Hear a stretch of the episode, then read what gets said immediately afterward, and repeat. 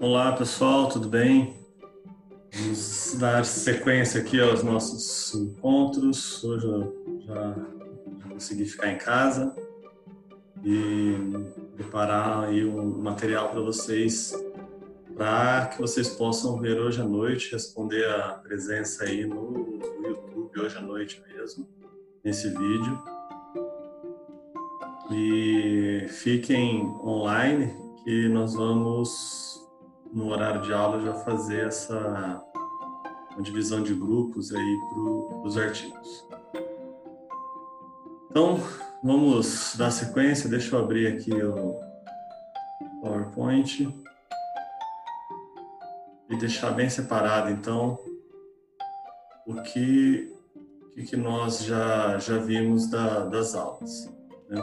Então, na aula passada, nós finalizamos a questão de doenças crônicas degenerativas e também falamos um pouco sobre fatores de risco para desenvolvimento de, de doenças crônicas né? e como que alguns fatores de risco podem causar a dislipidemia e também a aterosclerose. Então nós vimos isso na, na aula na aula passada, no encontro passado, que vocês viram o vídeo até sábado. Já estão, estão se adaptando aos materiais, estão se adaptando aí um pouquinho do que é fazer uma, uma disciplina EAD, né? E eu procuro aí fazer com vocês o que a gente faria em sala, lógico que não tem a mesma dinâmica, mas com certeza vai adiantar aí um pouquinho a participação de vocês. Então, dando sequência, a gente precisa verificar agora como como que deve ser feita a coleta de sangue para analisar se a pessoa tem um risco de desenvolver aterosclerose ou tem LDL alto, colesterol alto e etc. Então, as novas diretrizes, essa que nós estamos vendo, ela coloca que não é mais necessário 12 horas de jejum, tá? para fazer esse teste de lipidograma. Mas deve-se respeitar a solicitação médica em relação a isso daí. Geralmente o médico ele, ele pede ele pede para que faça jejum ou que ele vem, faça é, alimentado né, a, a, o teste sanguíneo para verificar essa absorção lipídica. É, não é do nosso uso, mas eles colocam que o uso do torniquete pode é, provocar uma reação ali na, nas enzimas e, e, aumentar o colesterol, tá? Por isso que deve se retirar o torniquete pra, quando é utilizado. E também é preconizado nas diretrizes a questão do, do cálculo do LDL, porque muitas vezes os, os planos ou onde você vai fazer o teste de de avaliação do lipidograma, ele não faz o teste direto de LDL. Por que, que ele não faz? Porque tem um teste, é um cálculo matemático que você consegue verificar o, o LDL, que é esse cálculo ali embaixo, colesterol total menos HDL menos triglicerídeo dividido por 5. Então, se você fizer esse cálculo, você consegue calcular o valor do LDL. Tá? Então, dá para ser feito, então mesmo que você pegue um exame sanguíneo que não tenha o valor do LDL ali descrito, você consegue utilizar essa fórmula para que chegue no valor estimado de LDL. Lógico que é melhor que se faça avaliação direta, né, usando os kits ali para avaliação direta do LDL. Caso contrário, utilize esse cálculo. É, para verificar, então, para fazer a coleta, os indivíduos devem estar com uma dieta habitual, no estado metabólico e peso estável, né, por menos, por pelo menos duas semanas antes da realização do, do exame. Não deve ter tido nenhuma, nenhum problema aí metabólico que, que reduzisse ou aumentasse muito o peso dele durante esse período. Deve-se também evitar a ingestão de álcool durante 72 durante o período e também deve evitar atividade física vigorosa durante o período de 72 e 24 horas que antecedem essa coleta. Tá? 72 horas para ingestão de álcool e 24 horas para atividade física vigorosa. O primeiro, se vocês pegarem aí na casa de vocês o exame de sangue, vocês vão analisar lá que geralmente vem o colesterol total. A pessoa analisa ali o tanto que ele tem de, de colesterol. Né? A avaliação do colesterol é um, ela é solicitada, né, no, na maioria dos exames de, de, de sangue, recomendada para que a gente possa analisar a fazer um rastreamento da população em geral. Porém, é, é, é consenso hoje que ele traz resultados enganosos, né? A gente não pode observar simplesmente colesterol total e se ele tiver elevado, falar, nossa, a pessoa tem um risco ali de ter aterosclerose. Tá? Principalmente em mulheres, porque as mulheres geralmente elas apresentam níveis elevados de HDL e isso daí pode mascarar o resultado do colesterol total, porque se a pessoa tem um, um HDL alto, logo ela vai ter um colesterol total elevado também, mas ela está com HDL, que é o colesterol, colesterol bom, né, que está elevado. Então, por isso que é importante a gente fazer outras análises. Por exemplo, análise do colesterol não HDL. Tá? O colesterol não HDL é simplesmente calculado pelo colesterol total menos o HDL. Então, se você analisa lá o, o colesterol total menos HDL, você tem o colesterol não HDL. Aí sim é importante. Veja, uma, uma conta simples já tira um mascaramento ali de um, de um falso positivo, né? E você tirou o colesterol HDL desse colesterol total, aí sim você consegue perceber se o colesterol realmente está elevado ou não. Tá? Principalmente no, nos casos de hipertrigliceridemia, né? associada ao diabetes e também a síndrome metabólica ou alguma doença renal. O triglicerídeo ele é determinado por técnica enzimática e um método bem preciso e também ele é barato. Níveis elevados de triglicerídeos associam a baixos níveis de HDL e também altos níveis de LDL. Então, para analisar o triglicerídeo, mantém-se o mesmo padrão falado anteriormente em relação à atividade física, bebida alcoólica, a ingestão ou não de alimentos antes, da, antes de realizar esse tipo de teste. Mas é, a avaliação é normal e a dosagem ela é determinada por técnica enzimática.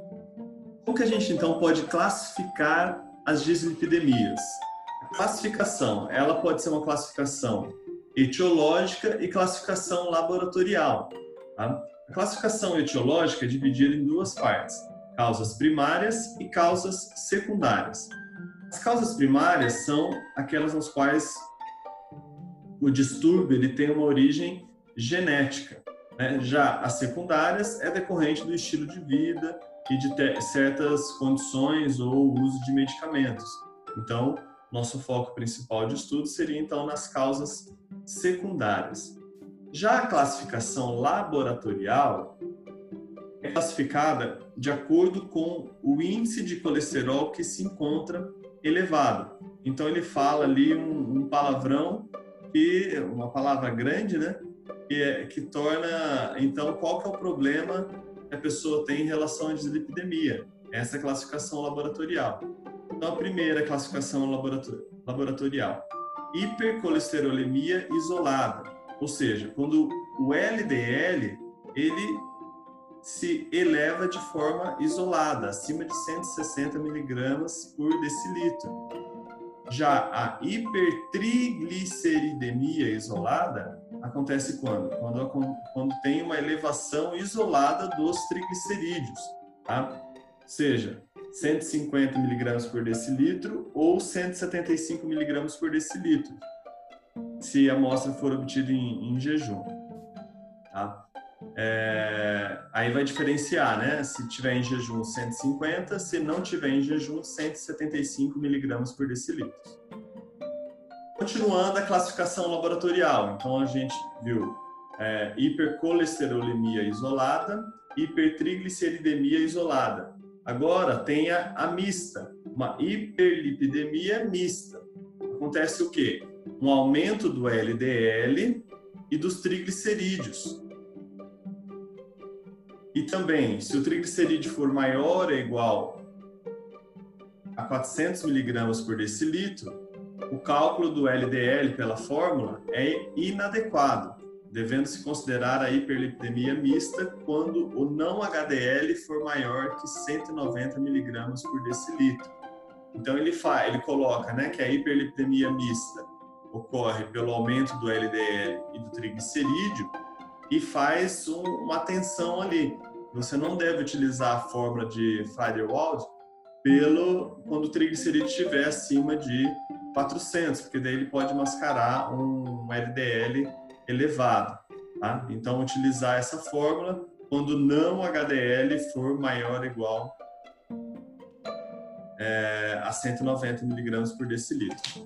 Outra classificação laboratorial que a gente não pode esquecer é o HDL colesterol baixo, tá? que é o HDL para homens abaixo de 40 e para mulheres abaixo de 50 miligramas por decilitro.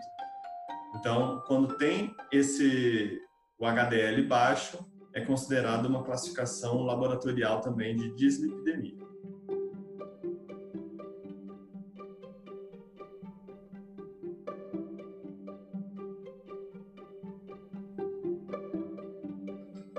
Esse quadro, ele, ele trata então é, dislipidemias secundárias a doenças e estilo de vida inadequado. Então ele traz algumas algumas doenças aqui, né? E também algum estilo de vida. Por exemplo, tabagismo. Ele não influencia no colesterol total, no entanto, ele reduz HDL, né? O uso do álcool não diferencia colesterol, pode aumentar HDL e aumentar triglicerídeo. Gorduras trans, aumento do colesterol total, diminuição da HDL, aumento do triglicerídeo. Esse quadro é adaptado das diretrizes brasileiras de dislipidemia, o terceiro, terceiras diretrizes. Quadro de dislipidemias secundárias e medicamentos. O que os medicamentos podem causar com as dislipidemias. Né? Então, o uso de anabolizantes aumenta o colesterol total, não interfere no triglicerídeo, diminui HDL e outros medicamentos aqui, ó, diuréticos, ok?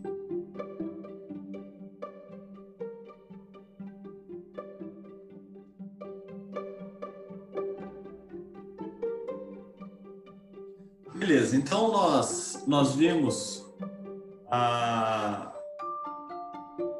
tipos de, de, a classificação das dislipidemias, né? E, e também verificamos o, o, quais os tipos, né, de dislipidemia laboratorial, né, de hipertrigliceridemia mista ou isolada e as outras formas de classificação. Mas quais são os níveis permitidos? O que, que a gente consegue colocar como ponto de corte né, dos valores ali de, de colesterol, HDL e também de triglicerídeos? Os valores, a tabela 2, então, das diretrizes, eles colocam lá valores referenciais e de alvo terapêutico do perfil lipídico para adultos acima de 20 anos. Tá? Então, se torna na categoria desejável tem um colesterol total abaixo de 190,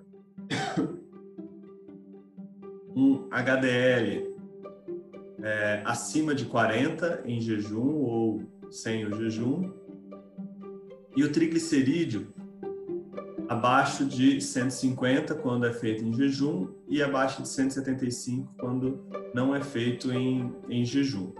Tá? Mas as diretrizes ele tra eles trazem algo importante nessas diretrizes, que é a relação da, da classificação dos níveis desejados, não simplesmente pelos valores ali colocados por, por qualquer pessoa, mas sim de acordo com o risco cardiovascular que essa pessoa apresenta. Tá? Então, se eu, se eu não tenho risco cardiovascular, então, eu tenho baixo risco cardiovascular, que a gente vai, vai falar ali mais para frente, que é o, o, aquele QR Code que eu passei no, no e-mail de vocês, tá? que está pelo WhatsApp também o César encaminhou. quando a pessoa tem baixo risco cardiovascular, é importante que ela mantenha o LDL dela abaixo de 130. Agora, se ao fazer a classificação de risco cardiovascular e a pessoa apresentou um L, é, apresentou um risco intermediário, intermediário aqui, então a meta terapêutica dela é que ela tem um LDL abaixo de 100. Se ela tem um risco alto, aí ela vai ter que baixar mais ainda o LDL dela, abaixo de 70. Tá? Por quê? Porque se tiver acima disso, já começa a trazer riscos acentuados. E muito alto, vai ter que baixar mais ainda esse LDL para 50. A mesma coisa quando a gente fala de colesterol não HDL. Tá? Se eu tenho um baixo risco cardiovascular, abaixo de 160, risco intermediário, abaixo de 130, alto, abaixo de 100 e muito alto, abaixo de 80. Então, essa tabelinha aqui é muito importante desde que a gente conheça qual o risco cardiovascular da, da pessoa que a gente está atendendo.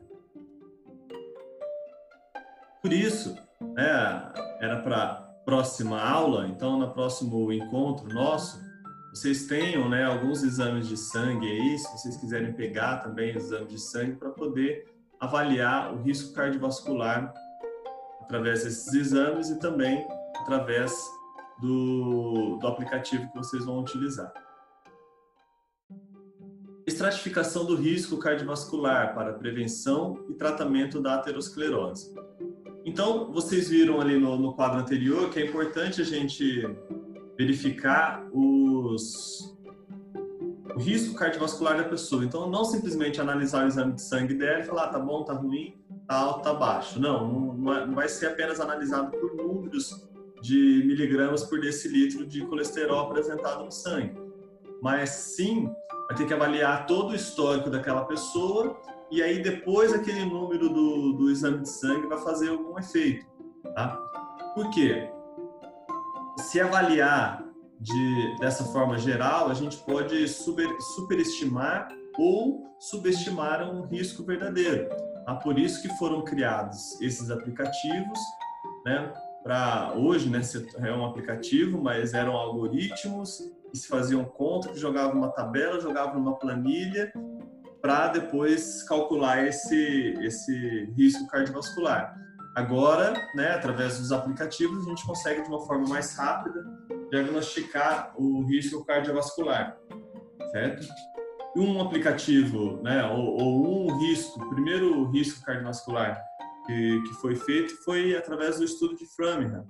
Então ele tinha lá, colocava alguns riscos e ali alguns fatores de risco e ali calculava a chance da pessoa ter um evento agudo, né, no coração, um infarto, alguma coisa assim. Antes é, a chance que ele tinha em 10 anos de ter. Então, eu classificava lá 5%, 10% né, da pessoa ter um infarto em 10 anos, de acordo com aqueles riscos que eles apresentavam. Da mesma forma, é, foi desenvolvido pela Sociedade Brasileira de Cardiologia. Tá? E também é, classifica é, alguns fatores de risco, e esses fatores de risco vão, vão, vão classificar ele como é, um risco muito alto, risco alto, intermediário e baixo, que é o que nós vamos ver a seguir. Tá? Então, essa estratificação, ela ajuda muito né, a, a ter uma, um diagnóstico real daquela pessoa, porque ela vai considerar fatores familiares, que a gente viu que é super importante, fatores relacionados ao estilo de vida dela e também o exame de sangue. Tá? Então, não é simplesmente a análise do, do exame de sangue ali para classificar esse risco cardiovascular. Então, vejam lá, risco muito alto. Indivíduos que apresentem doença aterosclerótica significativa, ou seja, já tem algo já detectado, tá? É, como uma coronária, cerebrovascular, vascular periférica, com ou sem eventos clínicos, ou obstrução acima de 50% de qualquer território arterial. Então, se a pessoa, independente do exame que ela apresentar ali, se ela tiver essas características aqui, né, doença aterosclerótica significativa, com ou sem eventos clínicos, ou uma obstrução acima de 50% da, de qualquer território arterial, essa pessoa é classificada como a, risco muito alto. Ou seja, ela vai ter que ter os níveis de colesterol e colesterol não HDL lá embaixo. Tá? Alto risco. Considerado alto risco os indivíduos em prevenção primária, portadores de aterosclerose na forma subclínica, documentada por metodologia diagnóstica, pela ultrassonografia, com presença de placa é, ou índice de tornozelo braquial menor que 0,9, score de cálcio arterial coronariano acima de 100, são, são marcadores é, subclínicos que são utilizados pelo, pelos cardiologistas, tá? É, ou exames também, né, como a angiotomografia, que verifica o percentual de, de artérias comprometidas. É, se a pessoa também teve aneurisma da aorta abdominal, doença renal crônica, é, aqueles com concentrações de LDL acima de 190, então veja lá, essa daqui, ó, se a pessoa apresentou um LDL acima de 190, que é o que a gente consegue observar no, nos exames que nos cabe, ele é classificado como alto risco, tá? Classificação de alto risco. Presença de diabético, se a pessoa é diabética ou não, e com LDL entre 70 e 189, também colocado como alto risco. Devemos prestar atenção. O, é colocado também os scores de risco e as DASC, que nós vamos explicar aqui. O que é o score de risco? Então, se a pessoa ali não apresentou é, nenhum problema falado anteriormente, né, do risco muito alto do risco alto, aí vai para uma terceira etapa que é a avaliação do ER e do DASC. O que é o score de risco, então? homens acima de 48 anos e mulheres acima de 54 anos já tem uma pontuação acima para o risco cardiovascular. Se a pessoa for diabética acima de 10 anos, também já tem uma pontuação acima para risco cardiovascular. Se tem histórico familiar, parente de primeiro grau com doença cardiovascular, abaixo de 55 anos para homem e abaixo de 65 para mulheres, também ponto para doença cardiovascular. Se é fumante, também já entra como, pontuando no score de risco. Se é hipertenso, também. Tá? Então, esses são os fatores considerados no score de risco. Não é colocado nada aqui em relação à prática de atividade física, tá? mas Existem alguns scores que colocam isso daí, mas não é o que preconiza a Sociedade Brasileira de, de Cardiologia. As, as DASC, ultrassonografia das carótidas, o score de risco acima de, de 10, pacientes com LDL entre 70 e 189 do sexo masculino, com o score de risco geral acima de 20%. O score de risco geral é um outro score que também é, é colocado na, nas diretrizes anteriores. Tá?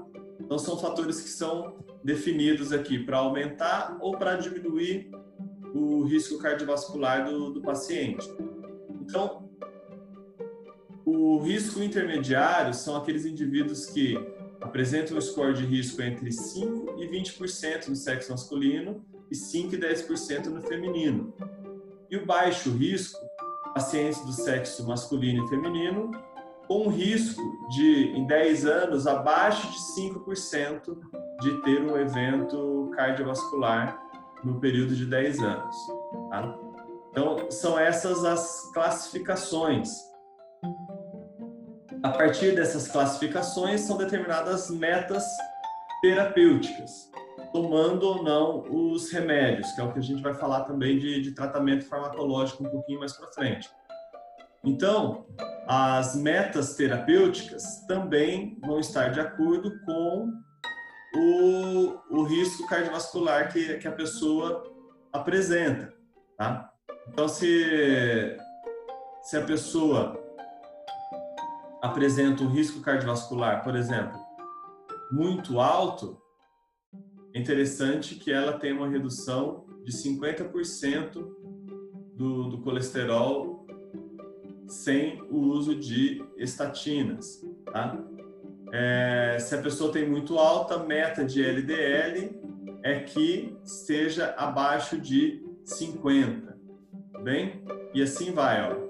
Risco alto, abaixo de 70, intermediário, abaixo de 100 e um baixo risco cardiovascular, abaixo de 30. Feito para o meta não HDL, a mesma situação aqui. Aqui fala de metas terapêuticas, fala do, dos remédios, essa tabela, tabela 5, tá?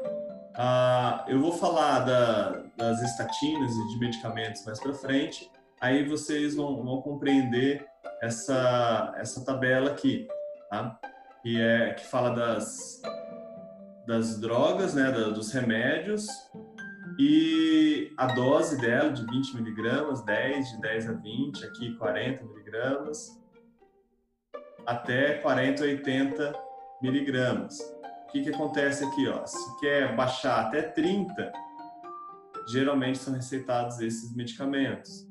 De 30 a 50, esses medicamentos. Acima de 50, esses medicamentos. Aí depois começa a ter uma, uma interação medicamentosa para que a pessoa possa responder melhor à redução do, do LDL e do colesterol não HDL.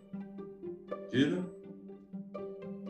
Então, pessoal, peguem o celular de vocês, quem ainda não fez, né? clica lá a câmera, liga aqui no QR Code, nesse QR Code aqui da, que está projetado. Vocês vão entrar no site e vou voltar aqui, tá? Aí vai aparecer alguma coisa nesse formato, vocês vão clicar lá e baixar o aplicativo no Google Play ou no, no Apple Store, né? Para poder baixar o aplicativo do, do score de risco. Beleza? Vou dar um tempinho aí para vocês.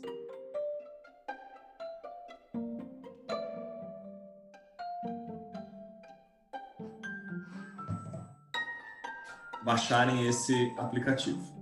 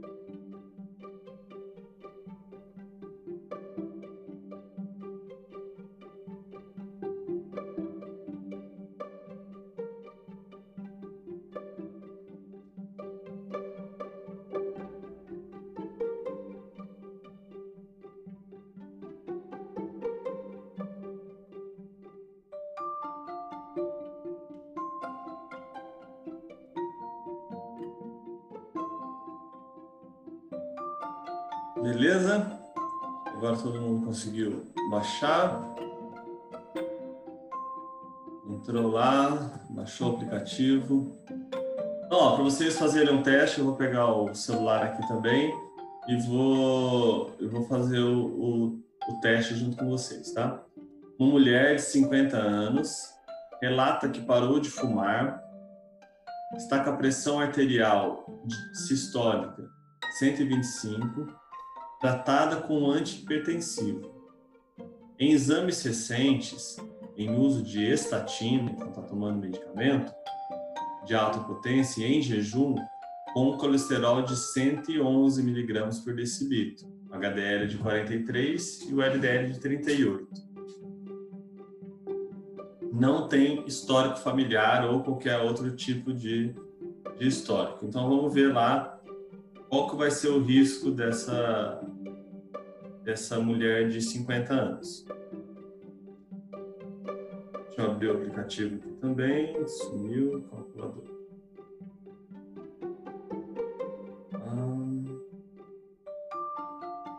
Presença de doença aterosclerótica significativa não está falando nada, né, gente? Então, não.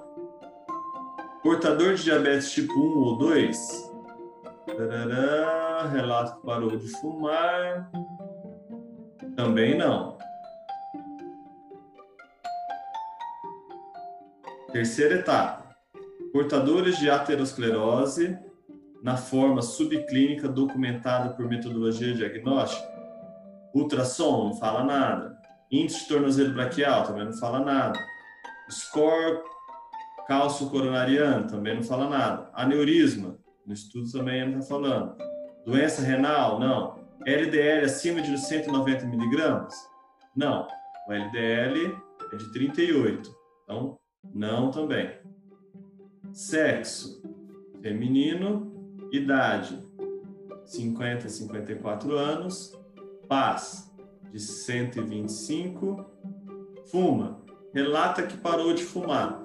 Essa essa afirmação é complicada, tinha que ter pelo menos há um ano, né? Mas vamos falar que não não fuma, tá? Ela não fuma. Toma estatina?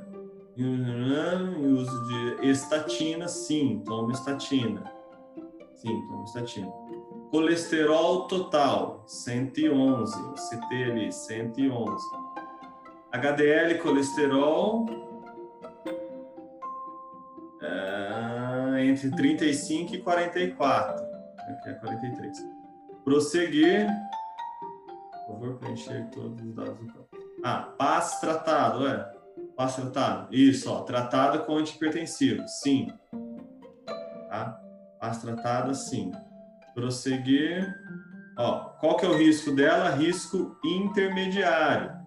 Meta de redução percentual de 30 a 50%, só que ela usando estatina, meta de LDL tem que ser abaixo de 100 e ela está com LDL de 38, então ela está dentro. Meta de não HDL tem que ser abaixo de 130 e ela está abaixo de 130 porque está 111 menos 43 vai dar abaixo de 130. Feito? Então dá o tipo de tratamento, eu não sei aqui qual que é o, o ideal aqui, né, se é correto ou não, mas o que cabe a gente aqui é o que? A classificação dessa, dessa mulher com um risco intermediário. Beleza, gente? Então é fácil de usar o aplicativo, não precisa ficar fazendo contas. Né? O aplicativo ele serve para facilitar justamente isso daí. É um aplicativo que não é Mandrake, né? que é da Sociedade Brasileira de Cardiologia. Então a gente tem de uma forma confiável.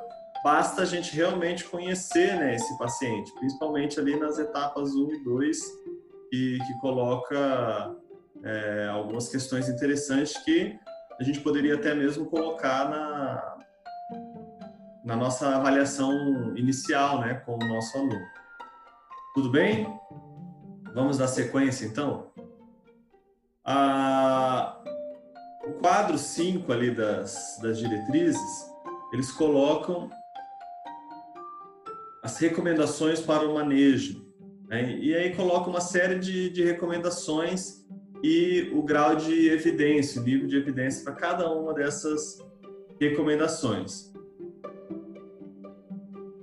Por exemplo, o último lá, indivíduos com níveis de triglicerídeo entre 150 e 499 miligramas por decilitro devem receber terapia com base no risco cardiovascular e nas condições associadas, o grau de recomendação.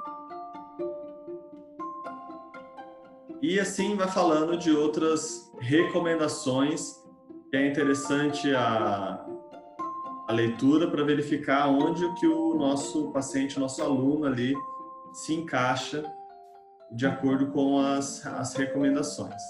Tá?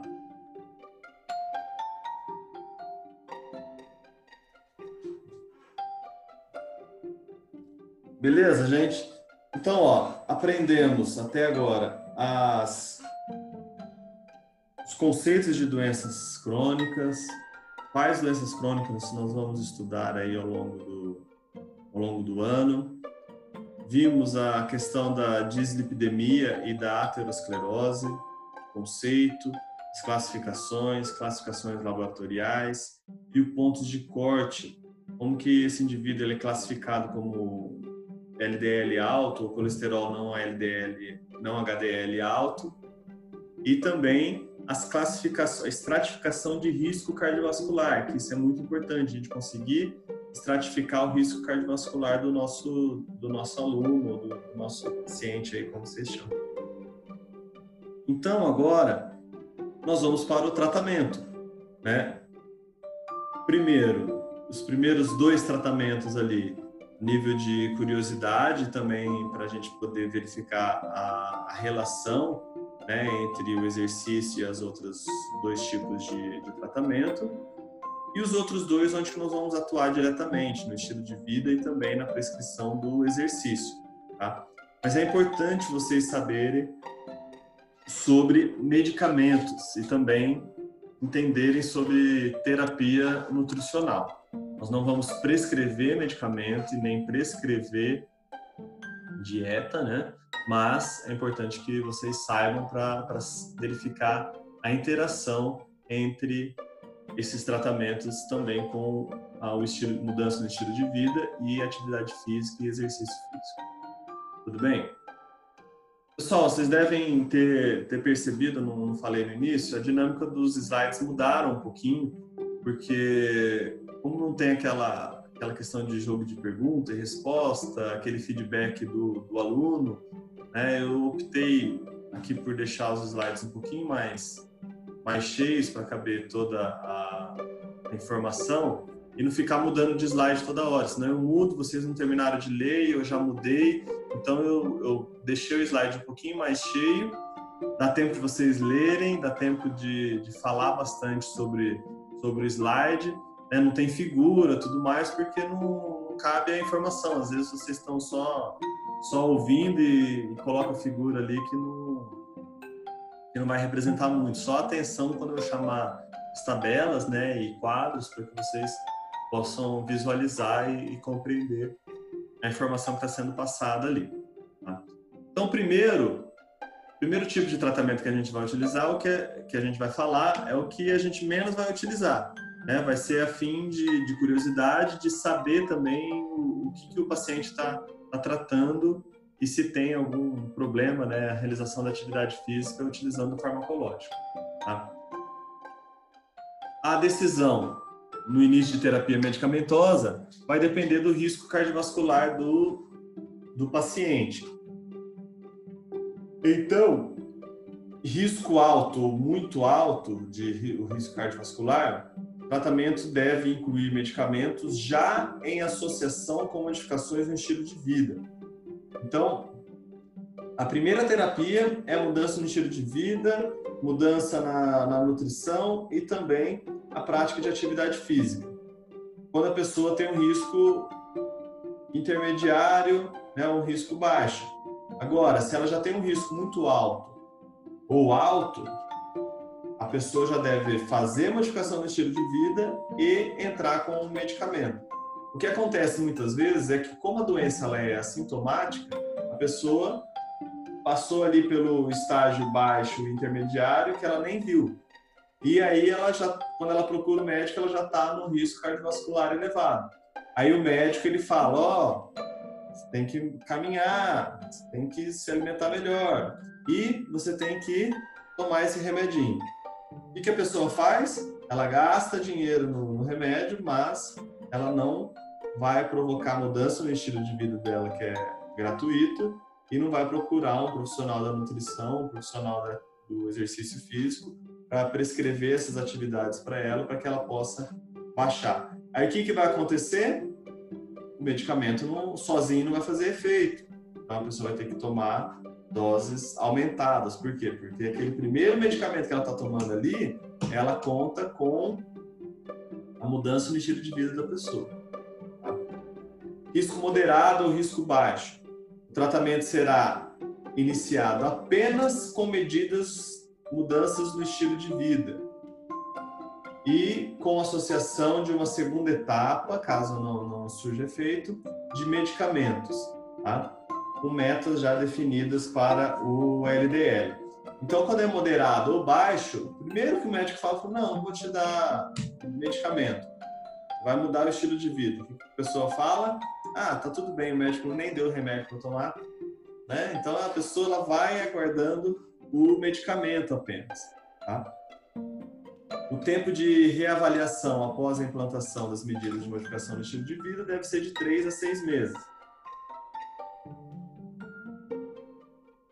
Isso é importante, gente. A pessoa quer o resultado na hora ali do, dos marcadores. Isso demora tempo e, quer, e, e requer que a pessoa ela se mantenha ativa por um longo período.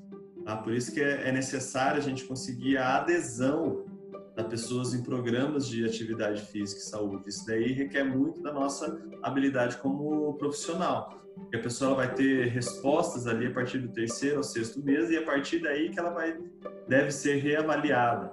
Tá? É, o ideal é que a gente consiga manter as pessoas aqui no risco baixo ou moderado, para que não seja iniciado o tratamento farmacológico. Tá? Mas, em alguns casos, principalmente quando tem um histórico familiar, o médico já tem prescrito uma estatina de, de baixa é, de baixa dose ali, né?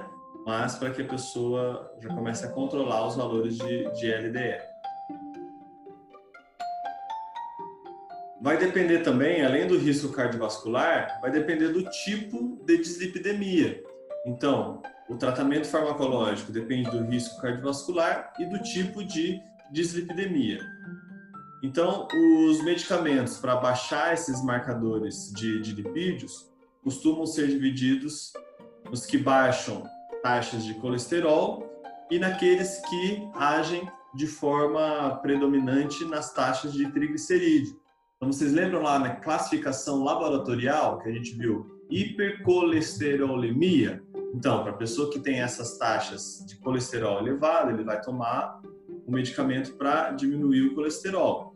Aquelas pessoas que têm hipertrigliceridemia, vai tomar um medicamento para diminuir opa, as taxas de triglicerídeos. De uma forma geral, o que é recomendado são os usos, são as estatinas. Tá? As estatinas são os principais medicamentos para diminuir o, o colesterol para o tratamento das dislipidemias. Ela provoca uma redução no LDL e está relacionado com a dose inicial. Então, a dose inicial está relacionada, lógico, ao grau de, de de risco e de taxa de LDL que a pessoa, que a pessoa tem. Ela está indicada em terapias de prevenção primária e secundária, com alto nível de, de evidência. As estatinas elas são altamente recomendadas porque ela tem poucos efeitos colaterais, são raros esses efeitos colaterais. Quando eles acontecem, os mais comuns podem surgir em semanas ou anos após o início desse tratamento. E para algo que não é interessante para a gente, é que essa, esses efeitos colaterais, eles ocorrem, varia lá de, de mialgia, né, que são as, algumas dores pelo, pelo corpo, é, elevação da CK e problemas musculares também, né, de, de é, extensão muscular, esqueci o nome agora, e também rapidomiólise.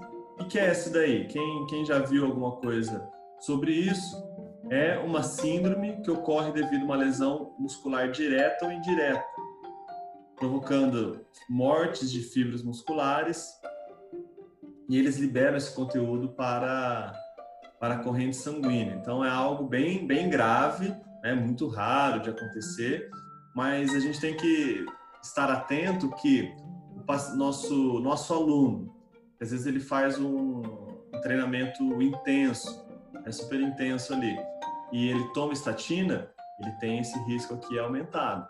Tá? Então, temos que conhecer o nosso, o nosso paciente. Tá? Quais são os sintomas musculares? dor, sensibilidade, rigidez, câimbras, fraqueza e fadiga localizada ou generalizada. Então a gente tem que do uso das estatinas, tá? Não da rabdomiólise. do uso das estatinas. Então, a pessoa pode estar mais suscetível a câimbras, a fraqueza, fadiga.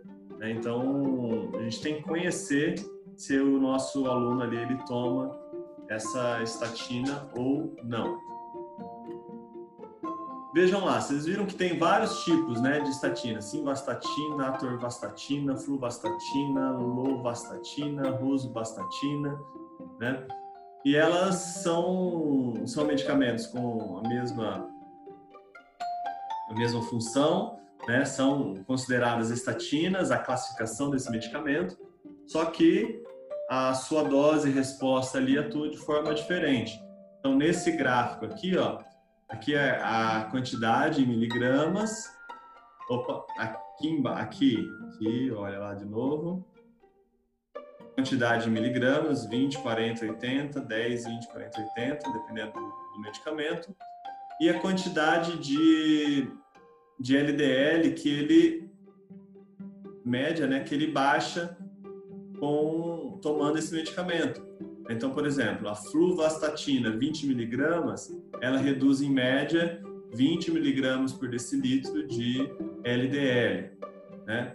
A atorvastatina 80 miligramas, ela reduz 80 miligramas, ela reduz em média 50 miligramas por decilitro de colesterol LDL. Então elas são mais potentes, né? Então, olhando aqui, ó, dose e resposta, a rosuvastatina é o melhor tipo de, de medicamento, porque ó, ela tem uma média de diminuição do LDL acima de 45 miligramas por decilitro e você toma 20 miligramas por decilitro. Então, é o mais potente desses, né? A abaixo de 45, 20 miligramas aqui, ó, apenas 20 miligramas por decilitro. Tá? Então, aqui de acordo com a potência do medicamento. Tá? Então, se a pessoa muitas vezes está tomando uma rosuvastatina, ela está numa classe bem avançada e uma dislipidemia já num estágio mais, mais grave tá? do que a fluvastatina, por exemplo. Outros medicamentos para o colesterol ezetimiba é uma opção para os resistentes à estatina e ou aqueles que não suportam altas doses de estatinas. Então, existe essa essa classe de medicamentos. A resina, as resinas são medicamentos que são liberados para é o único liberado para criança utilizar e também mulheres no, no período reprodutivo, né, de gravidez ou pós-parto também.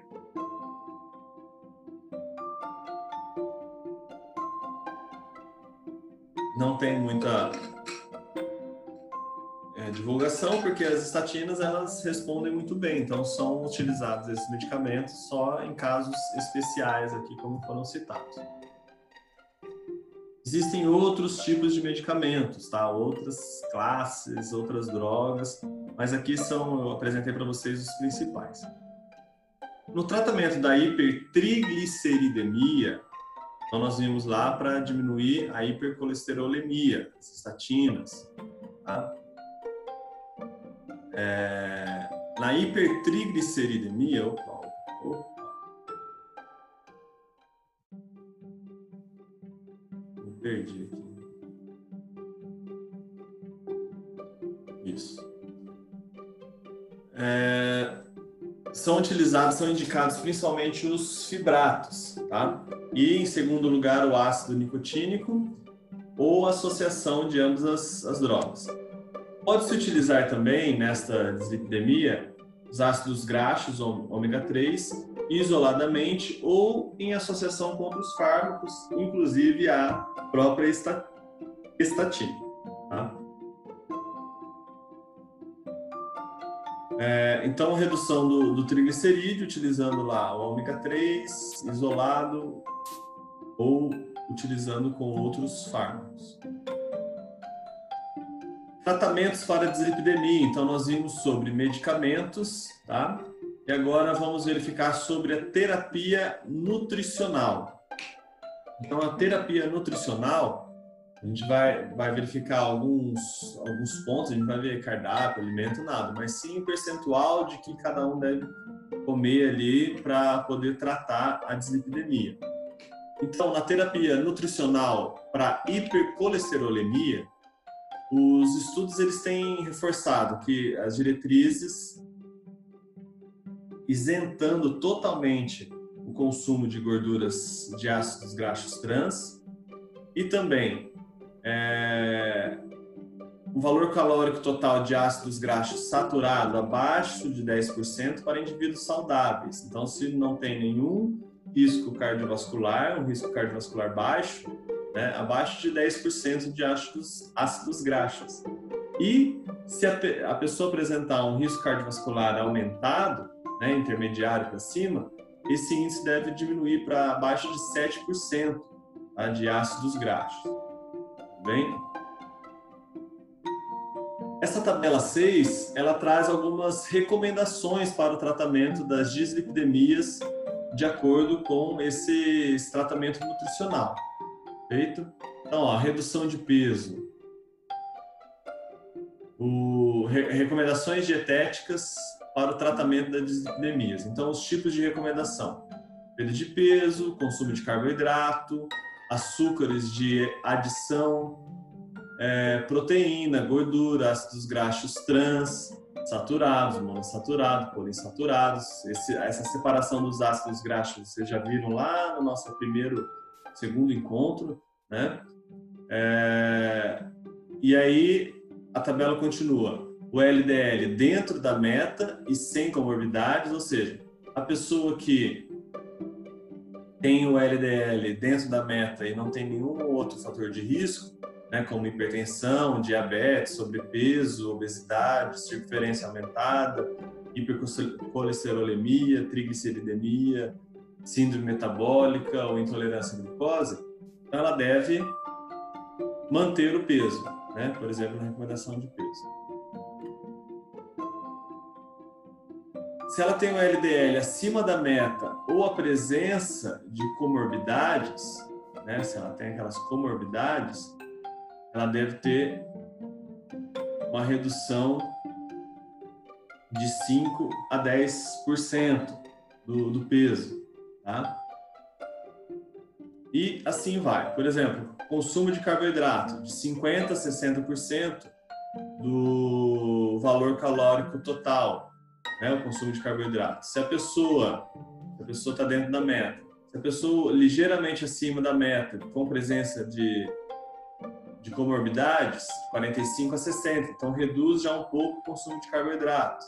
Né? Muito elevado. Então, 45 a 50 percentual de consumo de carboidrato. Consumo de gorduras. Consumo de é, gorduras trans, excluir da, da dieta. Então, esse, esse gráfico ele coloca algumas recomendações para o tratamento da, da dislipidemia. Tudo bem? Não cabe a gente decorar aqui, né? Mas para a gente ter uma, uma ideia do que qual a meta terapêutica que a pessoa deve ter para em, em, consumo de, de alimentos. Vocês têm uma disciplina de, de nutrição esportiva e certamente as recomendações gerais não, não devem fugir muito desse quadro aqui. Tratamento não medicamentoso para dislipidemias. Então, lá na terapia nutricional hipercolesterolemia. Outras orientações: substituição parcial de ácido, ácidos graxos saturados por monossaturado e poliinsaturados.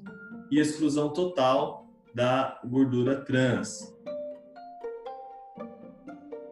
Já para hipertrigliceridemia, ela, a hipertrigliceridemia ela é muito sensível a variações de peso corporal e também na composição da dieta. Então, particularmente no tipo de gordura e também de carboidrato. Tá? Quando ela tem uma hipertrigliceridemia primária grave, deve reduzir então a ingestão de, de gordura, atingir ali um valor calórico total de 10%. né, e não de 30%, igual estava lá no, no quadro para pessoas dentro da meta. Pessoas com hipertrigliceridemia primária moderada, recomenda-se de 20% a 35% na forma de, de gorduras é, e um controle muito grande na ingestão de açúcares. Hipertrigliceridemia de causa secundária, observada na obesidade, no diabetes, mantém um controle de gorduras de 30 a 35% das, das calorias, o valor calórico total. E adequação do consumo de carboidrato com ênfase na redução dos açúcares. Ah, então, a pessoa com o triglicerídeo alterado deve, deve ter essa terapia nutricional. Outras orientações: controle no peso, que influencia diretamente nos triglicerídeos, redução de bebida alcoólica, que é altamente sensível a aumento de triglicerídeo, redução dos açúcares, substituição parcial dos ácidos graxos saturados por mono, não mini, tá? Por mono e poliinsaturados. Então, ó, o impacto da modificação dos hábitos alimentares e também do estilo de vida na trigliceridemia. A magnitude, né, o quanto que, que ele consegue impactar na trigliceridemia e o grau de evidência, ou seja, os estudos têm um grau de evidência A e B. Tá? Então, a redução de peso, redução na ingestão de carboidratos é o que menos tem magnitude aqui na, na, na força para reduzir a trigliceridemia, né? E a substituição de mono por poliinsaturados e o aumento da atividade física, uma magnitude fraca, porém com nível de evidência nível A. Tudo bem?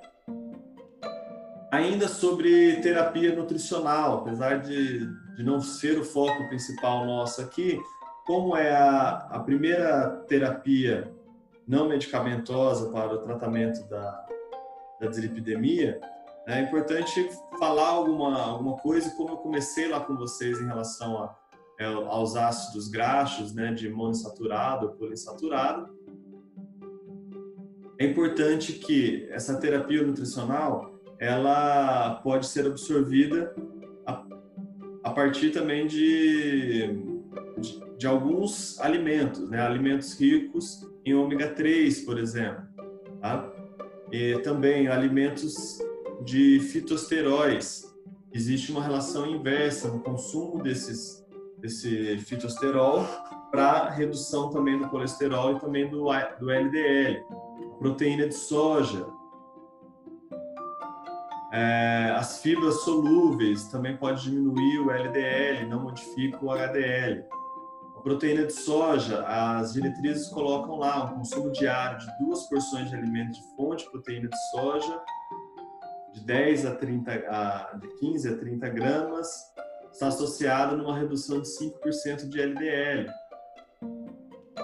é, utilização de probióticos, ainda com resultados inconsistentes para a redução do LDL. Alguns estudos é, foram assertivos em relação a isso, outros estudos não. Tá? Então, é, esse consumo desses tipos de, de, alimentos aqui, eles estão associados a, a um outro tipo de, de tratamento das dislipidemias que chama mudanças no estilo de vida. Então, a gente consegue é, fazer dar certo né, a, a, terapia nutricional e também a terapia a partir, a partir do exercício físico, se a gente conseguir acertar aqui na mudança do estilo de vida da pessoa. Só essa tosse é de falar, tá? Não fiquem preocupados comigo, não. Uma gorindada. Só um pouquinho.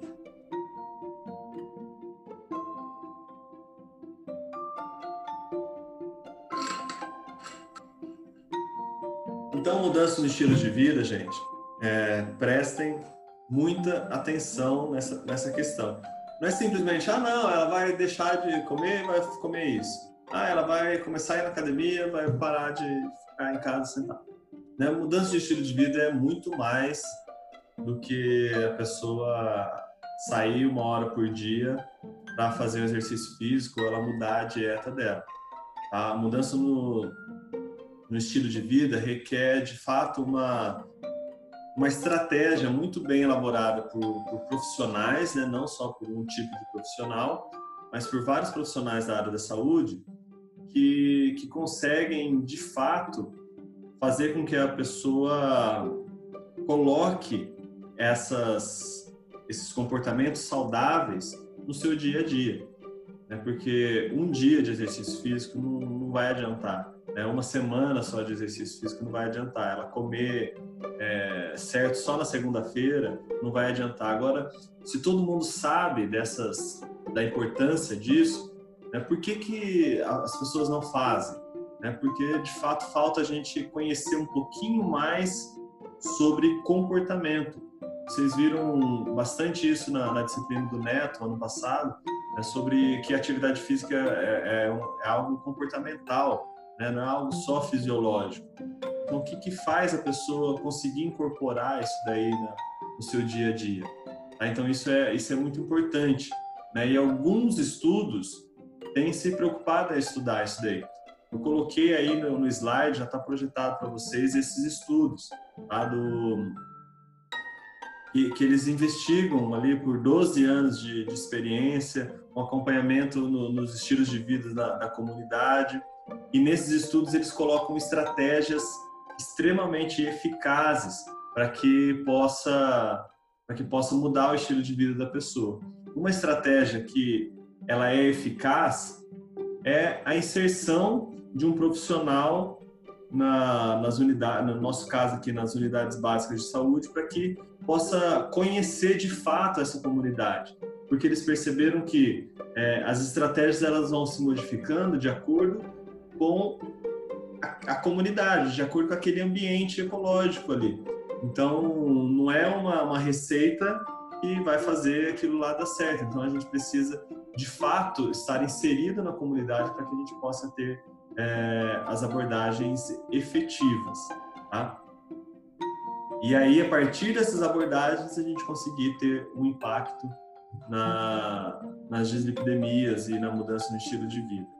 Então, é algo complexo que requer bastante estudos aí de, de todos, né, para que a gente consiga é, influenciar de maneira positiva a mudança de estilo de vida da, da comunidade. Outros, né, a cessação do tabagismo, beleza, é importante, mas tem que saber como, como pode ser feito isso daí. Tá? A mudança no estilo de vida inclui a inclusão da atividade física no nosso, no nosso dia a dia, no nosso cotidiano, e a atividade física ela não é só boa beleza, né? Ela muda de forma é, no impacto fisiológico mesmo. Né? O treinamento físico ele tem uma, uma função vascular que está intimamente relacionada ao endotélio. Tá? Na presença de doença cardiovascular, a pessoa que pratica atividade física é, rotineiramente, ela provoca uma angiogênese. O que é angiogênese? É, a gênese é uma, é uma criação. Então, olhem a figura aqui do, do slide. Então, aqui é a artéria, né? E aqui é a artéria que houve uma angiogênese, ou seja, é o nascimento de novos capilares ali dentro da, da artéria, ou seja, ela vai melhorar a vascularização. Né? Não é só porque vai dilatar a artéria, ou porque vai desobstruir. Não, porque ela vai criar outros caminhos também. Então, a atividade física tem uma, uma função diferenciada ali na função vascular. Ela vai melhorar essa função vascular justamente pela criação de novos, novos caminhos ali para a circulação sanguínea. Tá? Melhorando então a vasculatura e também provocando um crescimento do endotélio e fibroblastos. Dessa forma, ela reverte uma resposta vasoconstrutora provocada pela aterogênese. O mecanismo de ação.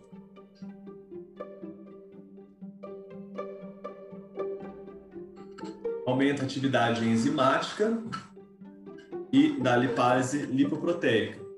Favorece, então, um maior catabolismo de lipoproteínas ricas em triglicerídeos, formando também menos partículas de LDL e elevando a produção de HDL. Então, como resultado, aumenta HDL, diminui LDL e ele melhora, né? Aumento do HDL, ele tem é, altamente expressivo. A diminuição da LDL é uma diminuição menos expressiva do que o do HDL, porém ela melhora a cinética do LDL, aumenta essa forma reduzida e ela fica reduzida por um tamanho, por um período prolongado, ou seja, ela reduzida ela vai agredir menos a parede do endotélio, então diminuindo então a chance de aterosclerose. E a atividade física também reduz o triglicerídeo. Como que eu devo prescrever atividade física? Tá? Eu estou falando, por enquanto, gente, de atividade física. Depois nós vamos falar de exercício físico e aí depois nós vamos estudar um artigo específico sobre exercício físico e aterosclerose. Por quê? Porque é o nosso foco principal. Por enquanto eu estou falando da, das diretrizes e assim como as diretrizes elas falam de uma maneira rápida sobre os tipos de tratamento, medicamento, né, como nós vimos ali, ela também, vocês vão perceber ao ler a, a, as diretrizes, ao ver os slides aqui, que ela é bem bem ampla sobre atividade física e exercício físico. Ela não pega em detalhes. E no curso de, de educação física é justamente o que a gente precisa, saber os detalhes da prescrição de, de exercício físico.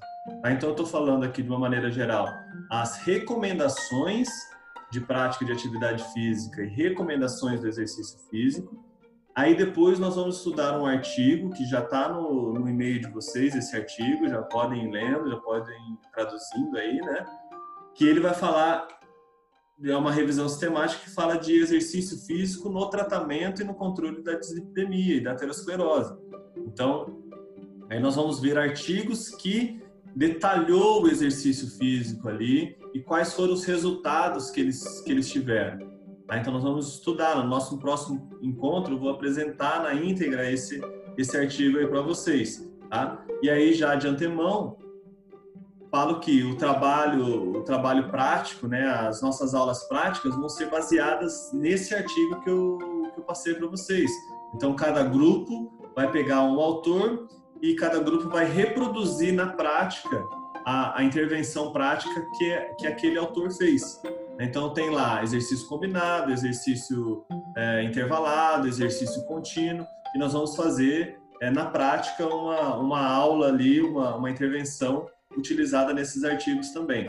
Então vai ser bem interessante, né? Espero que a gente volte logo às aulas para que a gente possa fazer essas, essas intervenções práticas. Tá? Então eu estou falando de recomendações gerais, recomendações descritas nas diretrizes.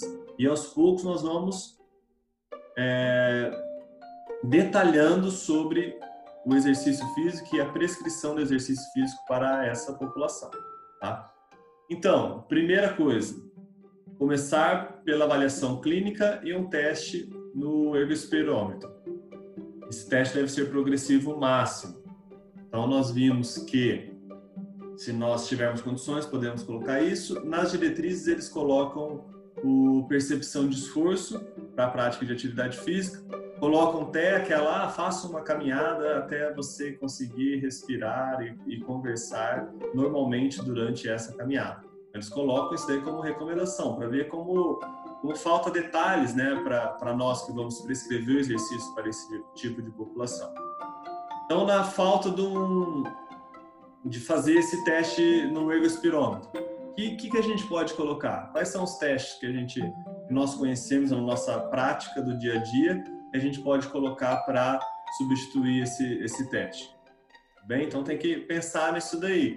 Né? Na ausência, pô, só vou fazer o PSE, será que não existe nenhuma medida alternativa de um teste progressivo? É lógico que ele não vai ser máximo, vai ser um teste progressivo submáximo, mas a gente consegue prescrever exercício através um teste progressivo submáximo também, tá? Ah, a sessão deve ter duração de 60 minutos, intensidade entre o limiar aeróbio e o ponto de compensação respiratória, ou 60 a 80% da frequência cardíaca pico. Frequência de 3 a 5 sessões por semana. A sessão de exercício deve incluir aquecimento de 5 minutos, aquecimento e alongamento, exercício aeróbio de 30 a 40 minutos. Quando for colocado exercício de resistência muscular localizada, menor ou igual a 50% da força de contração voluntária máxima, e o exercício de resistência muscular de 15 a 20 minutos e o exercício de alongamento e relaxamento de 5 minutos. Tá? Então, essa é a recomendação. Exercícios de resistência devem ser executados por grandes grupos musculares, séries de 8 a 15 repetições com cargas progressivas, o suficiente para causar a fadiga nas três últimas repetições, sem provocar falha no movimento. Idealmente, devem ser realizadas três vezes por semana, os exercícios de resistência. Os exercícios para melhorar a flexibilidade devem ser realizados no começo e final de cada sessão de treino. Tá? Então, são as recomendações gerais para a prática de atividade física. Né? Vimos aqui algumas inconsistências no ponto de vista prático nosso, mas sempre quando for prescrever um exercício para esse tipo de população, você deve considerar essas questões aqui, né? do tempo, do percentual da frequência cardíaca máxima, tá? do limiar aeróbio, ponto de compensação respiratória, quando faz o teste de, ergospirômetro, tá? a frequência de 3 a 5 sessões por semana e também a, a sessão de treino deve obedecer ou se assemelhar a essa sessão aqui prescrita. Ah, será que recomendações assim conseguem fazer efeito sobre sobre a prática de sobre o nível de, de colesterol e de dislipidemia? Então esse esse estudo aqui é um estudo um pouquinho mais um pouco mais antigo, mas eles colocam lá sobre o perfil lipídico de acordo com a prática habitual de atividade física ajustado pelo IMC. Então, sem o viés do, do IMC, uh, os pesquisadores eles analisaram lá separados por homens e mulheres e aplicaram nesse nesse público uma um questionário que vocês aprenderam ano passado sobre o nível de atividade física, o IPAC, e classificou esses indivíduos em muito ativo, ativo, regularmente ativo e sedentário. Aí ele analisou os níveis lipídicos, o perfil lipídico dessa população. Então vejam lá, ó, nas mulheres, 23 mulheres do estudo foram consideradas muito ativas, 29 ativas, irregularmente 77 e sedentárias 67, beleza? Colesterol total. Vejam o que, que vai acontecendo, o colesterol total ele vai aumentando de acordo com a diminuição do nível de atividade física. Ah, vocês lembram lá como classifica, né, o nível, a atividade física? Cinco vezes por semana, é, o sedentário menos de, de 10, o sedentário é o que não faz, né, a atividade física. Então, menos de 10 minutos acumulados por semana, regularmente ativo completa tantas vezes por semana, mas não o tempo, ou faz o tempo, mas não cinco vezes por semana, e assim vai. Então, ó, conforme vai diminuindo o nível de atividade física, vai aumentando o colesterol total. A mesma coisa acontece no LDL, também no triglicerídeo, né? Aqui que deu contra, controvérsia ali, mas os resultados apontam que sim, né, que a prática habitual de atividade física, mesmo se a gente considerar aqui do ativo, né, se a gente ignorar o, o muito ativo, ele provoca mudanças na dislipidemia de homens e de mulheres. Tudo bem? Agora, em relação ao exercício físico e aterosclerose, tá? Também o que, é recomendado? Que a pessoa faça o, o teste, né, no teste lá, para seguindo as recomendações do, do, Colégio Americano de Medicina do, do, do, esporte, verificando a frequência cardíaca e também o, o VO2 máximo que a pessoa alcançaria nesse teste. A, o exercício físico pode ser de 50% a 70% da frequência cardíaca pico, quando é leve moderada, moderada de 70% a 85% da frequência cardíaca pico, e moderada intensa, quando utilizando então a frequência cardíaca como método de, de controle, acima de 85%.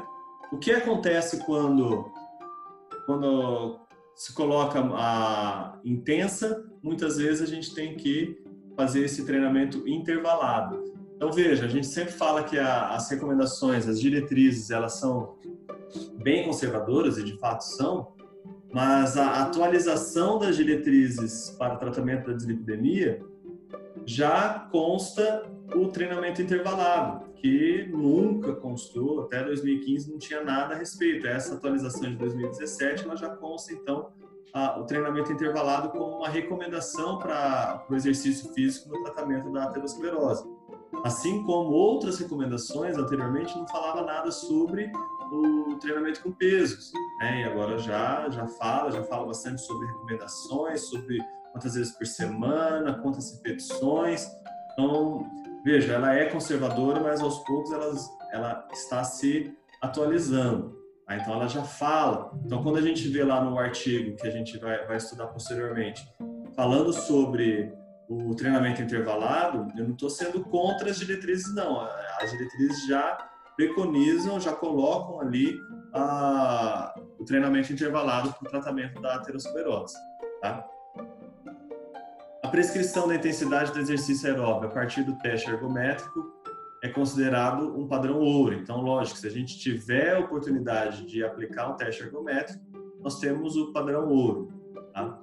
E aí, de leve intensidade, ela é aquela intensidade abaixo do primeiro limiar ventilatório, moderada, intensidade entre o primeiro limiar e o segundo, e vigorosa intensidade em torno ou acima do ponto de compensação respiratória, exigindo dessa forma que seja intervalada, quando é feito acima daquele é, do ponto de, de compensação respiratória.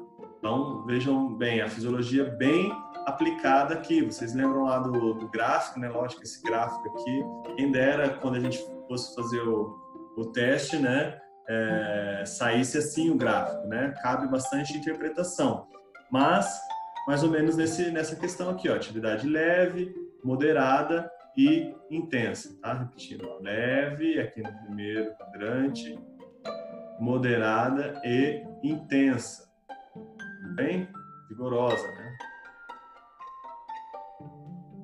Beleza, gente? Então, ó, esse é o artigo que eu passei para vocês, que fala sobre diferentes tipos de exercício aeróbio é, e também de, de treinamento de, de, resistência, combinado ou isolados, para que possa ser feito o controle do colesterol e também do, dos lipídios de uma maneira geral. Tá? É um artigo de revisão sistemática e nós vamos estudar, ele vai falar sobre os tipos de exercícios, o, vários né, artigos ali separados e nós vamos estudar esses artigos aí.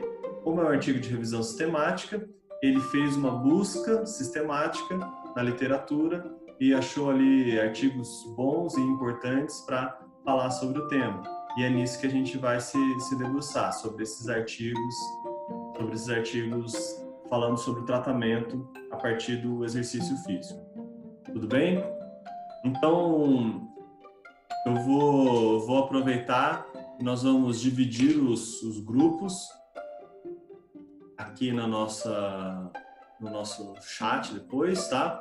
Então, fiquem online depois de, de ver as aulas que eu vou, eu vou separar os grupos, já vou pedir aí para vocês colocarem os, os grupos de, de quantas pessoas e vocês vão respondendo, a gente vai interagindo pelo, pelos comentários. Tudo bem? Valeu, gente. Até mais.